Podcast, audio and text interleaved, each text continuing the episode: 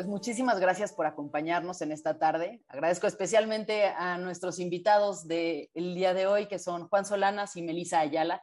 Melisa Ayala es abogada, es feminista y lleva años trabajando en, las luchas, en las causas de las mujeres, me consta, eh, desde muy joven en la universidad está involucrada en todo esto y ha hecho una enorme cobertura desde el ámbito jurídico de todo el proceso de despenalización del aborto en México.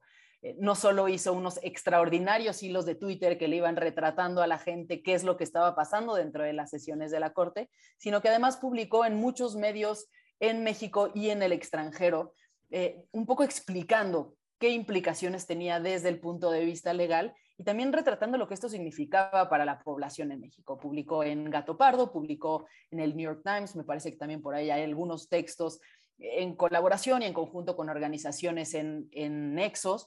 Y e, esto ayudó para que el debate se diera de una manera más informada y realmente entendiendo las implicaciones.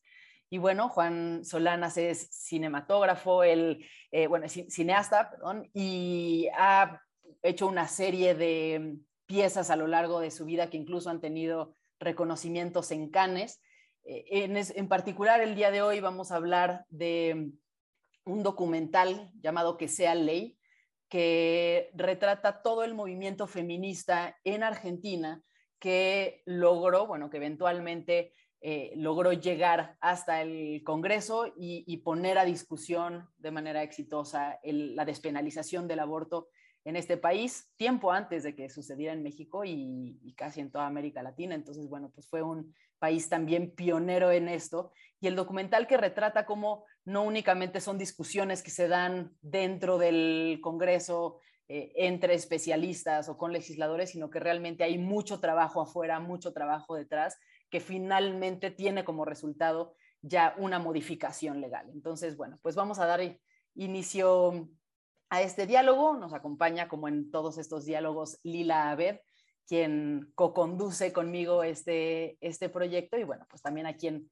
doy una calurosa bienvenida. Gracias.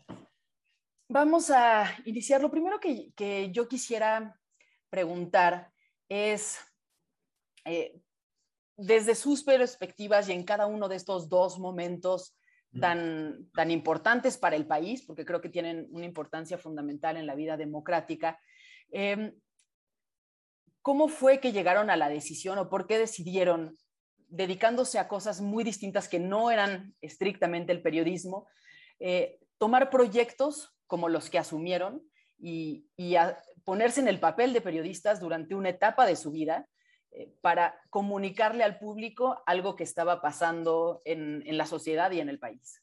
Eh, si quieres, empezamos con, contigo, Juan. Yo fue, la verdad que digo, es un tema, el tema del, aborto.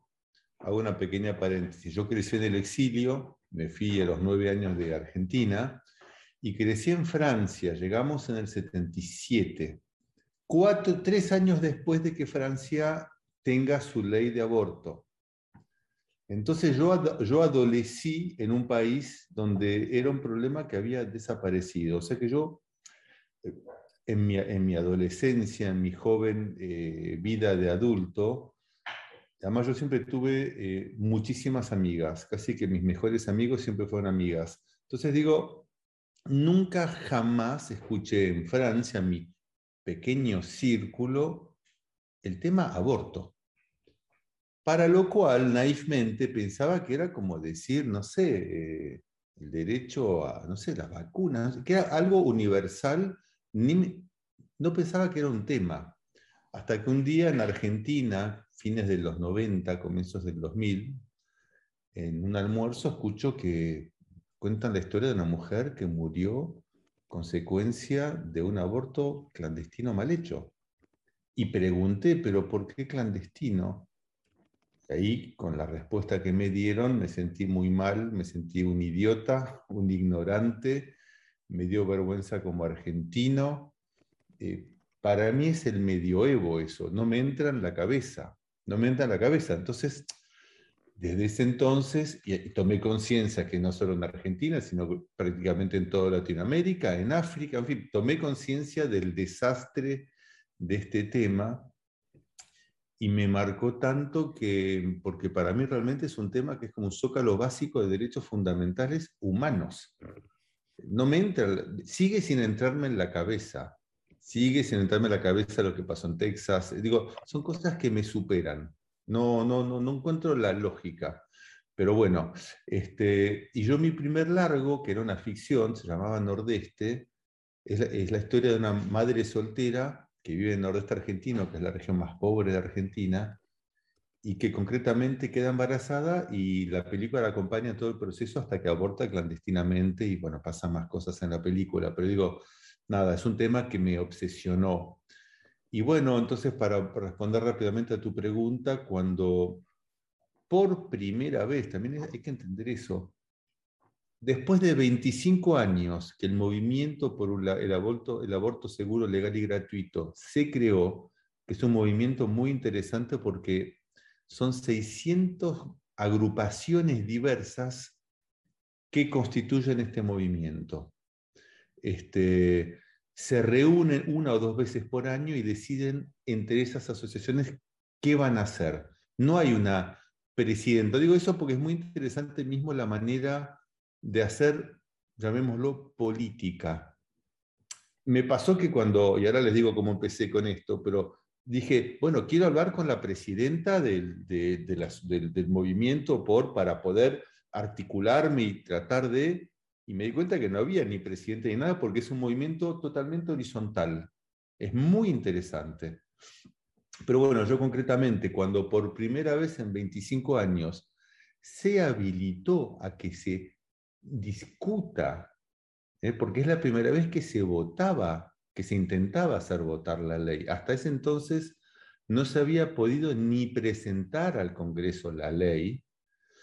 Se armó, se empezó a armar, ¿no? porque era histórico además, se empezó a armar toda una, una gran presión en la calle y yo lo empecé a seguir muy de cerca, eh, hasta que... Y uno sentía que era posible, que, que, que, de repente el milagro era posible. Y me vi toda la noche, fueron 24 horas de discusiones en el Parlamento, finalmente se votó a las 8 o 9 de la mañana, eh, y yo ahí sentí fue, mi, decisión fue así totalmente irracional. Sentí la necesidad de agarrar una cámara y ponerme a filmar. Sentí que eso era historia, que, que pase lo que pase iba a ser un antes y un después. Yo vivo en Montevideo este, y tres días después crucé, me tomé un barco, crucé con una cámara y empecé a filmar. Fue así este, que nació la, la película, digamos sabiendo que si no había ley iba a ser una película y si hacía ley, nada, iba, iban a quedar imágenes de archivo, no sé para qué, porque yo no, no me interesaba eh, retratar la victoria. Yo soy cineasta, hago ficción en realidad. O sea, yo desde el primer día tomé la cámara siendo muy consciente que si yo iba a ser un instrumento de lucha, si era necesario, si no, no. Y bueno, desgraciadamente fue necesario, pero afortunadamente por poco, porque dos años después este, tuvimos la ley. muchas gracias, Melissa. ¿Cómo fue en tu caso que empezaste con todo esto? Pues, o sea, creo que eh, mi caso a lo mejor es un poco menos romántico, por llamarlo de alguna forma, que el de Juan. Eh, me encantó toda esta historia que, nos cuenta Juan, se me, se me puso hasta la piel chinita ahorita que lo, lo platicaba pero la verdad es que lo mío fue como un resultado de eh, la forma en la que nos, nos hablamos las y los abogados en México, ¿no? Y me parece que es un fenómeno que ocurre en todo, en todo el mundo, ¿no? O sea, en México las y los abogados pareciera que habláramos otro idioma, ¿no? el famoso abogañol, y, la verdad es que las decisiones que, tiene la, que toma la Suprema Corte de Justicia en nuestro país nos afectan a todas y, a todos, ¿no? A todos. Entonces, eh, para mí sí fue como un, el, objetivo de hacer estos hilos, sobre todo en Twitter, era para que las personas que me seguían y las personas que, que me daban retweet y que eh, se provocaba que que más llegara a una mayor audiencia, entendieran, uno, qué se estaba discutiendo y dos, el impacto que esto iba a tener para todas, ¿no? Porque en muchas ocasiones me parece que se toman decisiones en la Corte súper importantes, muy trascendentes y que no pasan de el mismo, la misma burbuja, ¿no? Que las mismas personas que nos dedicamos a temas constitucionales o que nos dedicamos a temas de derechos humanos entendemos. ¿No? Y ahora que se hicieron las, que se tomaron las decisiones eh, las semanas pasadas sobre las acciones de inconstitucionalidad, tanto de Coahuila como Sinaloa y de objeción de conciencia, pues me parecía fundamental, uno, que, que todas estuviéramos hablando de lo mismo, pero sobre todo que lo entendiéramos, ¿no? Y también que se viera que, que el derecho puede ser algo apasionante, ¿no? En, en, una de las, eh, de las entrevistas que, que, daba, me decían es que lo estás narrando como si fuera partido de fútbol, ¿no? Y decía, bueno, es que también lo, podemos narrar así, también es, es, es, una forma de, de, aproximarse al derecho y es una forma también de, de poder transmitir esa, esa, emoción que te da cuando estás escuchando a las y los ministros decir, eh, que van, van perfilando su argumentación y, y, sabes que es como cuando estás viendo un partido, ¿no? Que en ocasiones están todo para tirar a gol y falla en ocasiones también así pasa con las argumentaciones de las y los ministros, que van, van, van y al final te dicen, pero se, voy a votar en contra, ¿no? Y dices como, no, pero iba para, para hacer el golazo de la historia, ¿no? Y, y, y, afortunadamente en esta ocasión fue como si México pasara al quinto partido en el Mundial, ¿no? O sea, impensable lo que vimos las semanas pasadas porque vimos a, todas y todos los ministros hablando de mujeres y personas con capacidad de gestar, vimos a las y los ministros decir que nunca más la cárcel para las mujeres que deciden abortar. Entonces, me parecía fundamental, eh, pues, transmitir esta emoción, ¿no? Compartir con todas las personas que, me siguen en redes sociales, en Twitter de manera específica, y, a los medios de comunicación que me, me, me ofrecieron un espacio para, pues, para publicar sobre lo que estaba pasando en nuestro país pues justo esto, ¿no? Como el poder transmitir las implicaciones de, estos fallos de la Corte. Ahora, pensando en que haya eh, periodistas o incluso abogados que en ciertos momentos sientan la necesidad de reflejar para el público qué es lo que está pasando, porque en mi mente no únicamente están los periodistas que, que se dedican a esto, sino también de pronto la defensa de un acusado o, el, o, la parte que está acusando o las víctimas, ¿no? Que quieren explicar cuál es, eh, eh, cuál es el proceso o en dónde se están atorando. Eh, Melissa, ¿qué recomendaciones podrías dar de cuáles son los aspectos que se deben tomar en cuenta a la hora de comunicar un proceso y cuáles son paja y se deben desechar porque únicamente generan bruma y pueden confundir? Sí, creo que es una muy buena pregunta, Fer, y creo que eh, yo diría que depende mucho del caso por caso, ¿no? Porque van a haber casos en donde, por ejemplo, los temas procesales son fundamentales, ¿no? Y que sí se tienen que, que compartir del por qué eh, en cierta etapa del procedimiento eh, esto está pasando o por qué no pero de manera muy específica, eh, en algún punto yo leí un libro sobre el eh, que le escribía los discursos a Obama, ¿no? Y decía que era súper importante contar historias y no solamente números, ¿no? O sea, que si hablábamos nada más de estadística, pues no ibas a, a tener un impacto. Entonces creo que eso es también algo muy importante, porque en ocasiones si no contamos la historia de la persona que se está viendo afectada por, por las decisiones judiciales, pues puede pasar como hasta cierto punto desapercibido. ¿no? No se puede lograr esta, generar esta empatía y esta conexión con las personas que te están leyendo o a las que, a las que quieres llegar.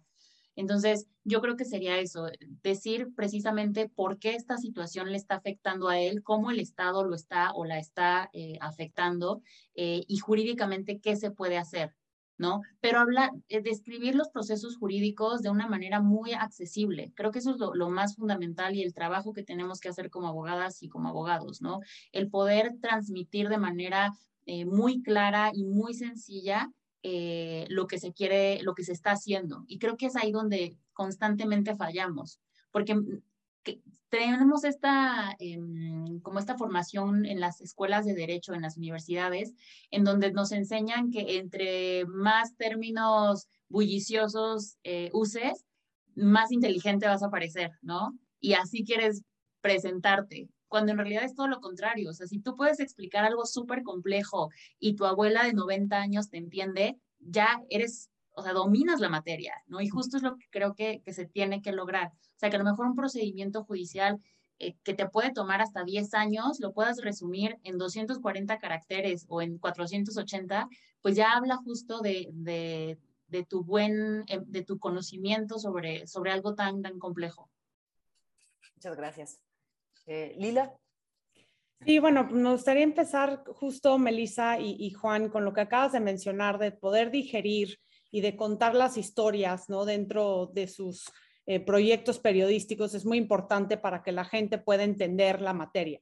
Pero ¿cómo ustedes eh, protegen la privacidad de las personas que están entrevistando? Juan, sé que tienes en tu documental a varias personas que dan confesiones. Melissa, tú las historias de personas que cuentas en tus notas periodísticas, incluso cuentas la tuya. En el artículo de New York Times, tú incluyes tu propia historia. Entonces, también hay una cuestión detrás de todo esto de privacidad. ¿Cómo le hacen para, para cuidar eh, a las personas que ustedes están entrevistando en sus distintos proyectos. Este, Juan, si quieres tú eh, empezar. Perfecto. Agrego una cosa lo, que, a, lo que acaba de decir Melissa, que yo arranqué la película justamente por lo que decía Melissa. Porque yo me, durante los meses previos al voto, hubo comisiones parlamentarias, hubo 500, 600 testimonios. ¿Y qué pasaba? Pasaba que irá mucho sobre lo jurídico. Está todo en, televisión pública argentina, lo pueden ver, está todo en YouTube. Venía un constitucionalista con 20 títulos, profesor, ex, o sea, eh, cinco estrellas, y explicaba por qué la ley, mismo si la votaban, era inconstitucional, porque el pacto de San José, que no sé qué, y después venía la constitucionalista de los proderechos, cinco estrellas. Eran, era caricatural, era como que era cinco estrellas contra cinco estrellas y ella explicaba por qué era constitucional. Y para el público era muy frustrante, porque entonces, y nunca se hablaba de las víctimas, era todo técnico. Después venía un médico que decía cuántas muertes había, después venía otro que decía para nada y mucho menos. Era, er, eran números y no había encarnación. Al final las que mueren son las mujeres no había eso. Entonces, nada, yo empecé la película justamente queriendo eh, encarnar, simplemente mostrar la realidad, lo concreto. A mí no me importa saber si eventualmente una pelea de juristas que era estéril, porque era 0, 1, menos 1, 0. Eso es lo que pasaba sistemáticamente. Era muy interesante mirar eso. Entonces, bueno, para, para volver ahora a tu pregunta, y que yo además quería justamente todo el eje de la película era testimonios, era la columna vertebral de la película eran testimonios. Averigüé con varios juristas en Argentina, para empezar, como estaba prohibido el aborto, qué podían y, no, qué no podían decir, porque me mato si por estar en la película una chica termina presa. Y después les voy a contar el caso de alguien que está en la película que ahora tiene un juicio por homicidio, que es terrible. Este, no, bueno, no había que mencionar la fecha del hecho, porque eh, después de, no sé si son dos años o tres, algo, algo que tiene que ver con lo que dura la condena, después es como que no hay, bueno, o sea que, no, yo lo que sí tomé mucha precaución es estar seguro que la persona que iba a hablar era consciente de a qué se exponía. Porque a veces uno quiere eh, testimoniar y, a ver, yo sabía que esta película, uno nunca sabe, pero yo tenía la intuición que esta película eh, iba a tener mucho, mucho, iba a hacer mucho ruido, entonces que la gente en la película iba a quedar muy expuesta. Eh, digo, expuesta con su historia, con, eh, y contando algo tan íntimo, tan doloroso, así que yo lo que me encargué antes de empezar a filmar fue siempre explicar bien ser 100% honesto, yo una de mis obsesiones con la película era ser fiel a la realidad. Eh, todo subjetivo, pero la verdad que la película fue hecha con buena leche. Nunca forzar nada, jamás forzar nada. De hecho, yo no hice preguntas. Si una de ustedes ve la película, a ver que yo no aparezco porque yo, yo lo que hacía era lo siguiente, como un pequeño protocolo. Llegaba al lugar, le preguntaba dónde quería que la filme, acá, listo, ponía la cámara, este, y lo que le decía, primero le explicaba bien todo, le decía, bueno, en el marco de esta película, contale a la audiencia lo que le quieras contar de tu experiencia. Punto final. Ponía rec y lo que está es eso. Ni repreguntas, ni tratar de torcer, ni forzar nada, porque además cuando alguien cuenta algo tan íntimo se puede emocionar y después eh, eh, se puede pasar, decir más de lo que hubiese querido decir. Todo eso es muy delicado. Entonces, la otra precaución que tomaba es al final de filmar, y me pasó con una persona, le preguntaba, ¿estás cómoda o cómodo? Esto con la persona que pasó ahora, les cuento, con un, un, eh, sacerdote. ¿Estás cómoda o cómodo con lo que dijiste? ¿Hay algo que y justamente eh, uno de los curas que está en la película, que lo acaban de echar de la iglesia por sus posiciones, eh, lo, habían desenchufado de la parroquia donde él, o sea, no, tenía más eh, iglesia donde practicar, no sé cómo se dice. Había una frase que había dicho que era muy, me encantaba, era un gol para la película, pero yo sentí que Saben que para la Iglesia Católica, de los peores eh, faltas en, el famoso juicio canónico, de las peores cosas es estar por el aborto. Cuando uno está por el aborto, te echan, no tenés ni derecho a juicio, te radian y listo. Este, y este cura, él, su decisión era luchar desde adentro, porque es fácil que te radien, digamos. Este, entonces le pregunté y me dijo, bueno, tal vez, es una frase, me dice, tal vez esta última frase que era una bomba, digo, para la película era genial, tal vez, y de repente mm, no está bueno, ¿no? Y le digo, y, eh, y bueno, nada, así que no, es eso, es tratar de cuidar a la gente, eh, eh, explicar en dónde van a estar, y después estar seguro de que se, se, siente incómoda con todo lo que dijeron. esas fueron mis precauciones. Ok. Melissa. Sí, creo que haría eco a todo lo que, lo que acaba de decir Juan. Me parece que precisamente siempre poner a la persona con la que estás hablando en el centro, ¿no? Y, y nunca forzarla a hacer absolutamente nada que, que ella, él o ella quiera, no quiera hacer eh, y también, por ejemplo, el uso de los alias, ¿no? Los seudónimos. Creo que en muchas ocasiones se sienten mucho más a, pues precisamente esto, ¿no? A compartir su historia si saben que no van a, no, no se va a poner su nombre, por ejemplo, ¿no?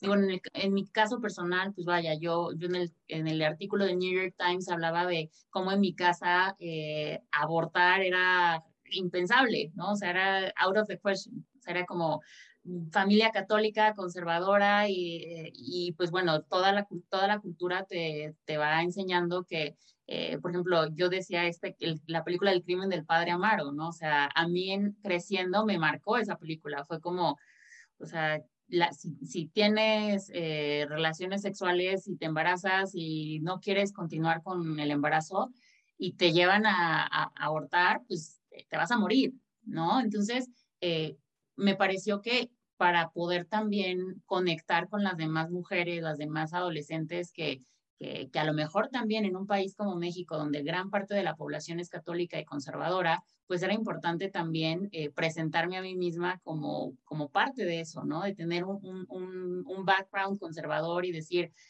eh, es importante también que los medios presenten una versión distinta al aborto, ¿no? Que, que, precisamente es una decisión y que es una decisión que se puede, una decisión también responsable, ¿no? Entonces, eh, la verdad, e, en este sentido, recibí después muchos mensajes a través de, mis, de mi Twitter donde mujeres me decían, muchas gracias por escribir esto, porque para mí también esta película fue, me, me marcó, ¿no? O sea, yo también le tuve miedo al aborto toda la vida por la película del crimen del padre Amaro, ¿no? Entonces como que me pareció justo una, como, como el, compartirme era una forma también de, eh, de contar la historia de más mujeres. Muy bien. Este, Fer, yo tengo una más, pero no sé si quieres tú hacer. No, no, adelante, adelante. ¿Sí? Bueno, les quería también preguntar, eh, ¿cómo se cambia la cobertura de un asunto como el aborto, que sin duda tiene raíces nacionales, pero cobra una magnitud a nivel internacional. Es una cuestión que tiene un, interés en el escenario global. Si, si vemos, por ejemplo, lo que está ocurriendo en Estados Unidos, particularmente en Texas, evidentemente con la cercanía en América Latina tiene un impacto a, nivel regional e internacional. Entonces, ¿cómo cambia la cobertura de, este tema eh, en sus distintos proyectos? Este, Melissa, si quieres empezar. Sí, mira, la verdad es que igual cuando me platicaba Fer de, de, venir a platicar con ustedes, o sea, de repente me siento como usurpadora, ¿no? O sea, porque realmente no soy periodista y no tengo como justo estas eh, pues habilidades a lo mejor de, o herramientas para hacer esto. Eh, pero, por ejemplo, justo cuando pasa lo de, lo de Coahuila, días antes, muy pocos días antes había pasado lo de Texas, ¿no? Entonces, mucho que lo que nos preguntaban o lo que me preguntaban a mí era... ¿Nos puedes eh, explicar un poquito qué fue, pasó en Coahuila y qué pasó en Texas para el público que igual no, no lo trae tan fresco? Claro, claro. En, en la acción de inconstitucionalidad donde eh, se estaba eh, determinando si, una, si los artículos del Código Penal de Coahuila, donde se criminalizaba a las mujeres o personas con capacidad de gestar que abortaran con cárcel, era constitucional o no. ¿No? Eh, la Corte dijo que es inconstitucional el hecho de que se criminalizara de manera total a las mujeres, personas con capacidad de gestar que abortaran. Esto quiere decir que no hubiera ni siquiera una, eh, ventana donde ellas pudieran ejercer su derecho a la autonomía reproductiva sin ser sancionadas penalmente. Eh, y pues bueno, la, Corte determina esto de con unanimidad, ¿no? Por unanimidad. Es decir, todas y todos los ministros estuvieron de acuerdo con esto. Pero semanas antes había pasado, eh, se había promulgado una ley en Texas donde eh, se, únicamente se podía abortar en las primeras seis semanas de gestación. ¿no? Eh, y la forma en la que las y los legisladores locales le dieron la vuelta en Texas a, la revisión judicial fue decir que quienes iban a aplicar, aplicar la norma, la, esta, esta ley, iban a ser los propios ciudadanos, ¿no? Entonces, hasta cierto punto, le dieron la vuelta a que la Suprema Corte de Estados Unidos eh, como que mm, echara para abajo la, la, ley a través de esto, ¿no? Porque lo que la Corte Suprema de Estados Unidos dijo fue, es demasiado complicado procesalmente el que yo me meta a, a decir que no va a entrar en vigor, ¿no? O sea, en, y en un párrafo, en una decisión de un párrafo, las y los ministros de la Suprema Corte de Estados Unidos dijeron, que entre en vigor la norma, ¿no? Y después la podemos revisar constitucionalmente y que, que vengan a, presentarnos por qué es constitucional, por qué es inconstitucional y ya nosotras, nosotros determinaremos eh, si es constitucional o no, pero en mientras dejemos que esto, que esto siga su curso, ¿no? Esto es lo que pasó en Texas y en Coahuila, ¿no? Y si uno ve el mapa, Coahuila está pegadito a Texas. Entonces, la primera pregunta que te hacían la, las personas era, bueno, ¿y esto va a implicar que las mujeres tejanas y personas con capacidad de gestar de Texas vengan también a Coahuila. Y ahí también era importante, como al menos en mi caso, yo la verdad no, no soy muy buena en geografía, entonces lo primero que hice fue irme a ver un, un mapa de México y de Estados Unidos para ver si efectivamente esto era viable. Eh, y después también decirles pues cuáles eran las de eh, el fallo de la corte, ¿no? Porque si bien es cierto, se dijo que eh, la, criminalización del aborto de manera total es inconstitucional, esto era el primer paso, ¿no? Todavía faltaba precisamente que se hicieran pues todos los lineamientos, por ejemplo, las modificaciones a la ley, a la ley de salud del Estado para que se pudiera proveer este ser, como lo que es un servicio médico, ¿no? Entonces también era importante como darle eh, pues esa dimensión pero al menos en, en, mi caso, pues sí ha sido como que fue un, un tema muy de, del momento, ¿no? O sea, el, el ver que, que, se habían resuelto estas decisiones casi al mismo tiempo eh, y, y, saber que lo que dijeron las y los ministros de la, Suprema, de, de la Suprema Corte de México, pues iba a tener efectos en toda la región latinoamericana. ¿No? Porque como sabemos, eh, nuestras hermanas en Colombia también están pugnando por, por el, aborto eh, legal y seguro a través de, de, este movimiento de causa justa eh, y por supuesto que van a echar mano de los argumentos que nuestros ministros aquí en México dijeron, ¿no? Muy bien. Y Juan, en tu experiencia, ¿cómo se cambió la cobertura de Argentina y el impacto que podía tener a nivel internacional? Eh, ¿qué, qué, entendés por cómo se cambió? Por ejemplo, si, se cambia la perspectiva de, de, cómo se narra lo que ocurre en Argentina, pensando también en que pueda tener cierto impacto regional o internacional o cómo lo pueden interpretar en otras regiones del mundo, como viendo como ejemplo a Argentina de lo que estaba sucediendo y que podía replicarse eh, en otros países. Sí, a ver, yo lo que descubrí con el tema del aborto en Europa, les voy a decir una cosa, la semana de dos días antes de que pase la película en, Cannes, el presidente de uno de los dos sindicatos principales de ginecólogos francés declaró en una, radio de gran audiencia que abortar era un crimen. Francia, 2018 o 2019, digo. Eh, entonces me di cuenta que era un tema y, por supuesto que muchas mujeres francesas me vinieron a hablar y nos empezaron a contar historias. Resulta, les tomo este ejemplo para que vean, que es un tema totalmente universal y me parece que estamos viendo una época donde se trata de o sea, las democracias más antiguas y entre comillas eh, adelantadas están en un proceso un poco de vuelta atrás. Miren las declaraciones de Vox en España, lo que dice Vox con respecto al aborto. Eh, en Francia, la ley de aborto en el 74, en el deal que hicieron, les otorgaron a los médicos la doble objeción de conciencia. ¿qué quiere decir doble objeción de conciencia? Quiere decir que el médico tiene derecho a ser objetor, pero después para protegerlo, pobrecito, que no lo discriminen, tiene derecho a no decir que es objetor. Y ahí se vuelve la cosa muy complicada hoy. ¿Qué pasa? Eh, hay mapas, lo que pasa es que en Francia no se pueden hacer estadísticas, está prohibido, o sea que el gobierno te, te lo muestra así a escondidas, yo después de, de almorcé con la ministra de la Igualdad de los Derechos de las Mujeres y me, habló de este tema. Hay regiones en Francia donde a 250 kilómetros a la redonda no hay ningún hospital que te cubre el derecho, porque son, son objetores. Lo que pasa es que no se dice que, no, o sea, como el director de un hospital, supongamos que es de buena leche, él no tiene derecho a saber si sus médicos son objetores o no, entonces, de repente tenés un hospital que no te cubre el derecho. O sea que una mujer va a ir a querer hacerse un aborto y el médico no le va a decir, el ginecólogo o el obstetra, no va a decir, bueno, mira, yo no, porque yo soy objetor, pero vaya a ver a otro. No le dice así. El clásico del clásico la empiezan a, a tontear.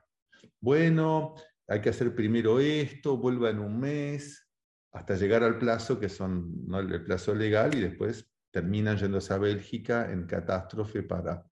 Entonces digo, es un tema muy universal. Este, yo la película la encaré pensando en Argentina, pero pensando en, en, todos los países donde, donde este derecho no existe o se está tratando de volver para atrás. Y la verdad que nada más universal que una persona víctima de una injusticia que te lo cuente en primera persona de manera límpida y cristalina. Parece que eso es, eso es lo que impulsa todo. Las leyes se votan porque hay cosas que no van. Este, yo traté simplemente de hacer una película lo más directa y lo más lo menos manipuladora. Estamos viviendo una época muy complicada con las fake news, con los medios que ya son políticos, como decir Fox de un lado y, ¿no? Entonces, si vos prendes Fox, ya directamente es, otro mundo, Ves otro mundo que no es ese. Entonces, para la gente es muy difícil empezar a, tener una, un diálogo con los medios de saber cuál es la realidad. Y bueno, entonces yo en, todo este ruido aposté a la la fuerza de una víctima que le habla a la cámara en primera persona. Después pueden decir que es mentira, que son actrices, bueno, lo que quieran, pero digo, esto es así. Te lo paso, Fer. Muchas gracias, Lila. Juan, yo tengo una pregunta específicamente para ti sobre la forma en la que abordaste el tema del aborto y, se refiere a, esto de lo que hablabas, ¿no? de que ya vemos eh, un discurso que está absolutamente polarizado y normalmente cuando se habla del aborto, vemos por un lado a un personaje de derecha, generalmente hombre, eh, probablemente religioso, dando todos los argumentos por los que abortar está mal, y por el otro lado, una feminista o una mujer que eh, tuvo que hacer, ¿no? Que pasar por un aborto clandestino contando su historia.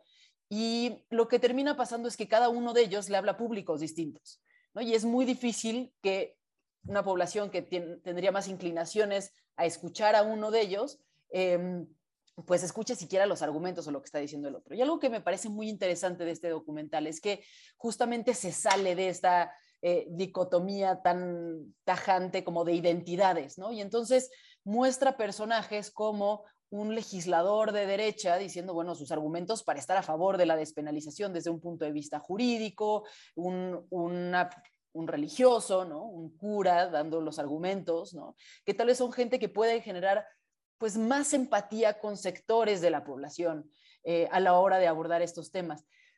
¿Cómo fue que eh, llegaste a este modelo y, elegiste a los personajes y qué resultado tuvo también después de esto, los comentarios que recibiste? Mira, la película fue toda muy fríamente pensada, desgraciadamente. Yo hice la película para los que están en contra, no para los que están a favor. Para el que está a favor no necesita la película justamente, digo, la película no es para hablar a la hinchada, la hinchada ya, ya está. Yo hice la película no para el fanático de enfrente que no, no la va a querer ver la película, obviamente, pero para toda gente de buena fe, de buena leche, que le interese el tema. Por eso que me cuide mucho de no faltarle respeto a nadie y de ser lo menos eh, eh, cuadrado y dogmático, que la gente hable y que se digan las cosas. Este, pero la verdad que sí, la película fue para el que no piensa igual. Y lo empecé a vivir filmando la película. Eh, es un tema que atraviesa izquierda y derecha, jóvenes y viejos, mujeres y hombres. Corta la sociedad a todo nivel es muy interesante mismo ver el, voto, por ejemplo, el voto en el Parlamento argentino, no es que el 80% de las diputadas votaron a favor y los... No, fue todos 50-50. Entonces, entonces, ¿qué me pasó a mí? Estando en Argentina con gente que pensé que conocía, que me preguntaban, ay, ¿qué estás haciendo? Y les contaba, y de repente les veía la cara que se desfiguraban, se ponían muy incómodos, y ahí me daba cuenta que eran antiderecho. Y yo era gente que pensé que eran eh, como yo, no sé, y se generaba una situación muy incómoda y entonces cuando daba la situación empezaba a hablar. Le decía, pero para, ¿por qué estás incómodo? Y generalmente las frases que salían eran, y bueno, matar bebés. O sea, me daba cuenta que había una, un total desconocimiento del tema. Se quedaban con un par de eslogans. Debo decir que el eslogan pro vida es insoportable.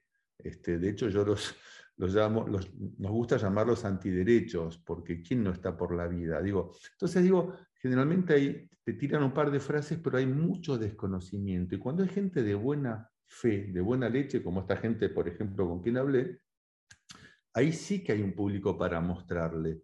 Yo presencié tres casos que los conocí yo en primera persona, que salieron de la película y cambiaron de posición.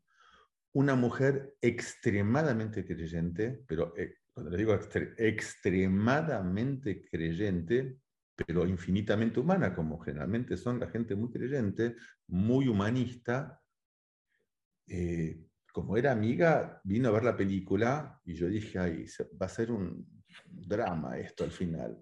Se prenden las luces, la miraba y sale. le vi la cara desencajada.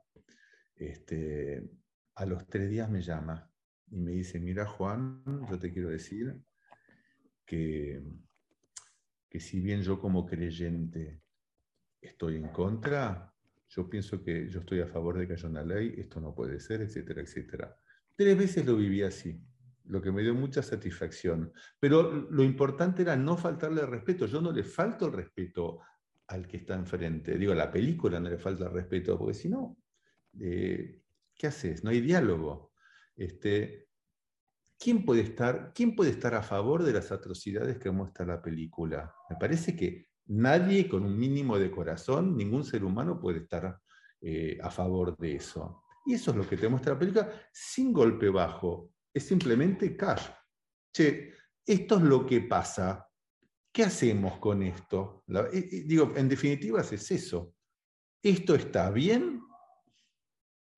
Este, así que no, así, eso fue, eso fue el, encare. Muchas gracias.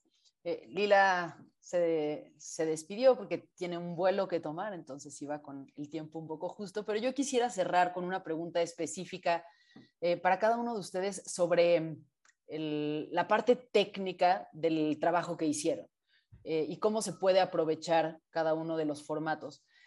Eh, por un lado, Melissa, con, las nuevas herramientas digitales, cómo se pueden aprovechar desde el derecho para comunicar mejor, para hacer este tipo de, eh, pues sí, para reportar en manera como inmediata, ¿no? que creo que es una de las ventajas que nos dan las nuevas tecnologías, este tipo de procesos cuando hay tanta confusión y tanto debate y todo el mundo opina, pues de pronto era como una voz que traía claridad, ¿no? A ver, esto es lo que está pasando y se podía hacer como en un hilo, pero bueno, pues las nuevas tecnologías nos están dando un nuevo panorama, panorama enorme y luego pues me gustaría pasar contigo, Juan, para cerrar un poco con lo mismo desde el punto de vista cinematográfico, ¿no? Que es algo que creo que se, se ha explotado poco eh, al menos en México, para, para, reportar movimientos sociales como estos que eventualmente han llevado a, a reformas legales. Entonces, eh, si quieres, vamos contigo, Melissa, y ya luego cerramos con Juan.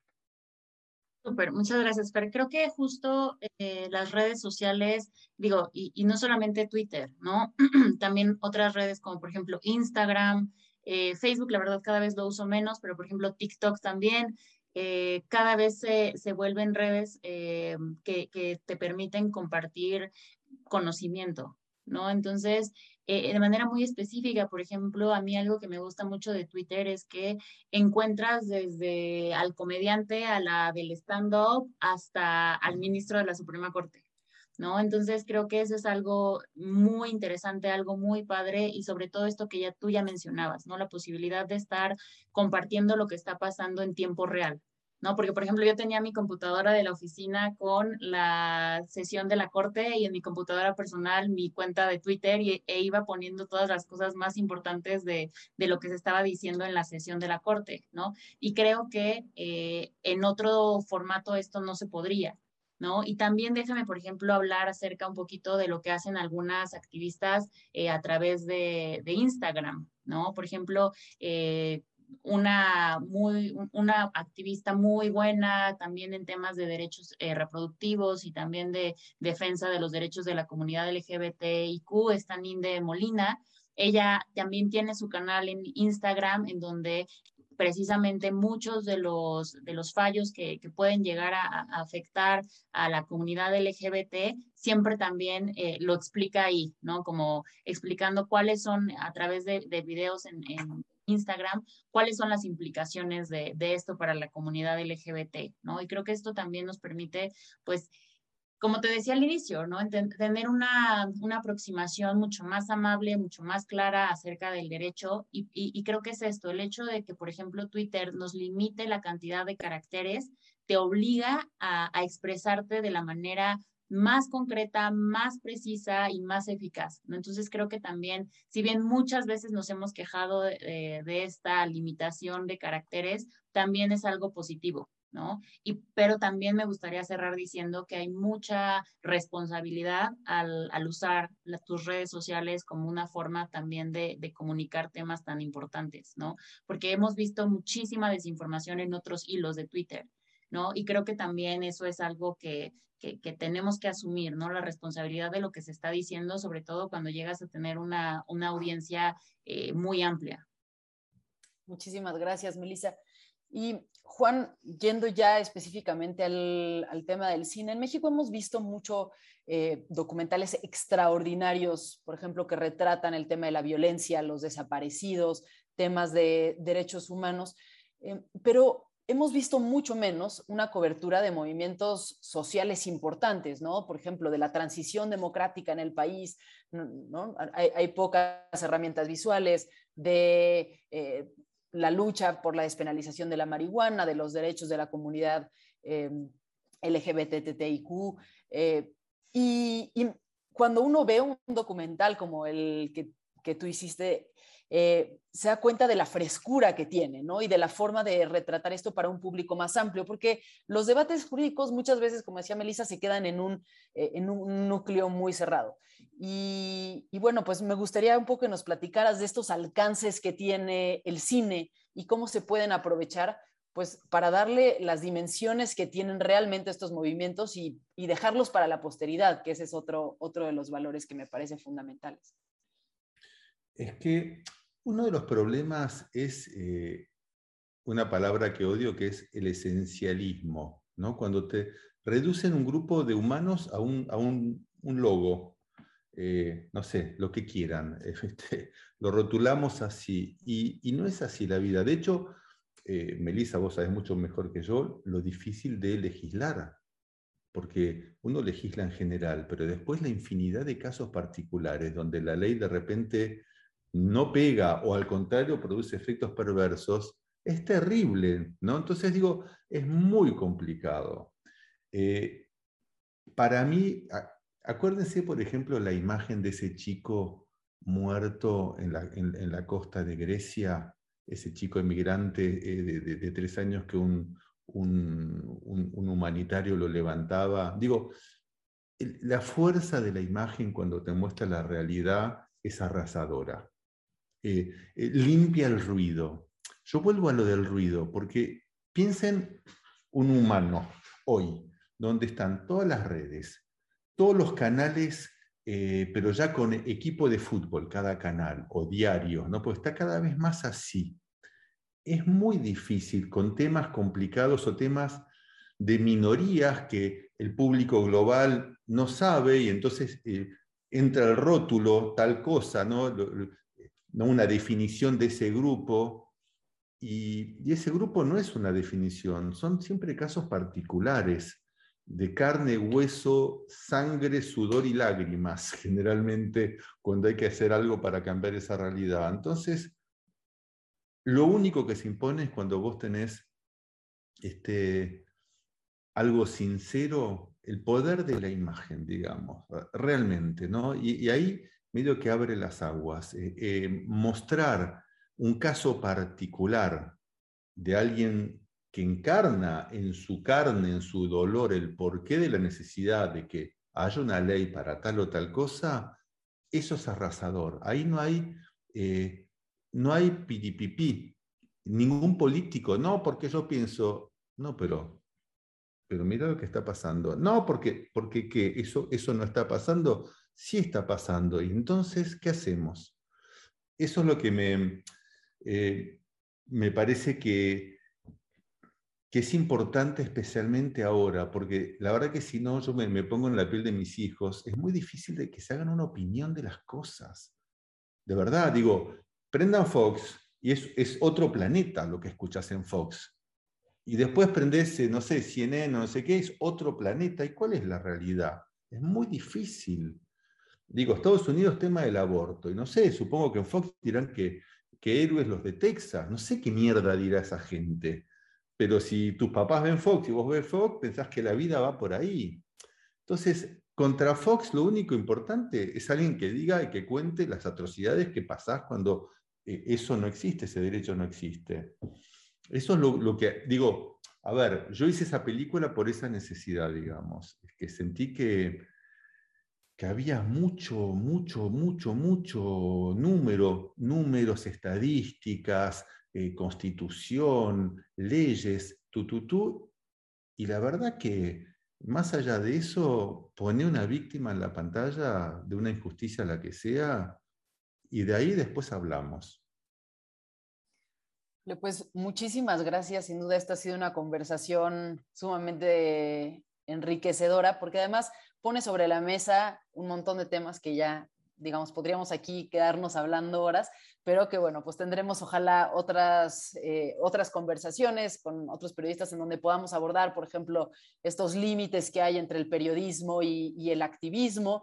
Eh, me parece sumamente interesante esto que han planteado también, pues, de, de las nuevas formas de hacer periodismo y del de pronto estas pequeñas inmersiones que alguien tiene, ¿no? Que dedicándose a otra cosa hoy pues todos nos podemos volver eh, periodistas digo, no, todos podemos hacer cine, eh, pero bueno, pues sí, a través de las redes, hoy nuestro teléfono nos permite captar una imagen que, como decía, se puede volver viral y, apartar el ruido, ¿no? Y, un poco dar claridad, que creo que es lo que ha pasado, por ejemplo, ahora con muchos temas de, migración, que es como nos hemos comunicado como humanidad eh, en los últimos meses, años.